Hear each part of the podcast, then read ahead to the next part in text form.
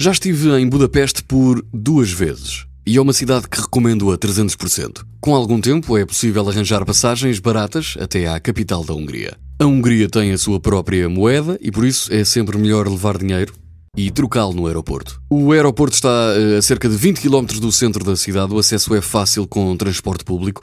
Há também um serviço de shuttle, além dos táxis, e dentro do aeroporto há um balcão de atendimento ao turista, enfim, que poderá orientar na melhor forma de chegar ao centro de Budapeste. Com as estações do ano bem definidas, a melhor época vai depender sempre do objetivo da viagem. Se não gosta do frio, então tente fugir dos meses de dezembro até fevereiro, quando as temperaturas chegam mesmo a estar abaixo de zero, com neve.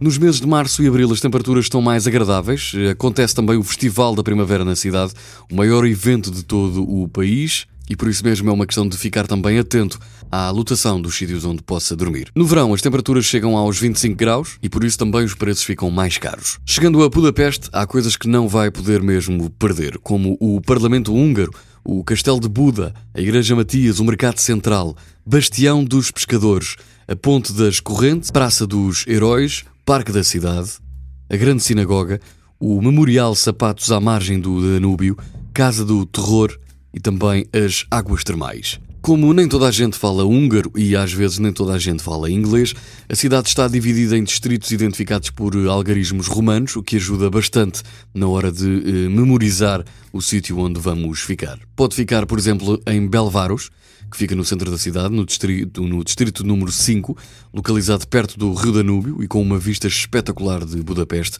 É neste bairro que ficam as ruas para as compras, os prédios importantes, restaurantes, bares e também construções históricas. O bairro é chamado de Inner City. Teresváros é o bairro onde fica a, obra, a Ópera de Budapeste, uma avenida considerada Património da Unesco, localizada no distrito, no distrito 6 é uma região mais tranquila e também boa para quem quiser fugir da agitação. Budapeste pode ser visitada em dois dias, dois dias cheios e bem preenchidos, se ficar somente nas principais atrações. Mas o indicado, eu diria que são pelo menos três dias na cidade ou quatro, se quiser aproveitar com calma e apreciar melhor a pérola do Danúbio. Conhecer Budapeste a pé é uma das melhores formas, principalmente se estiver hospedado numa boa região.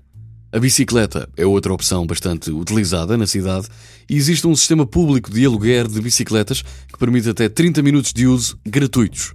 Os transportes públicos existentes são os clássicos eh, autocarros, o metro ou o tram.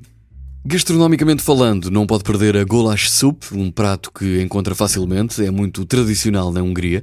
A paprika é um tempero muito comum já nos doces, um puré de castanhas com calda doce por cima e o Retz, que é um strudel húngaro. Já sabe, se por acaso está a pensar viajar pela Europa, Budapeste é um destino a considerar.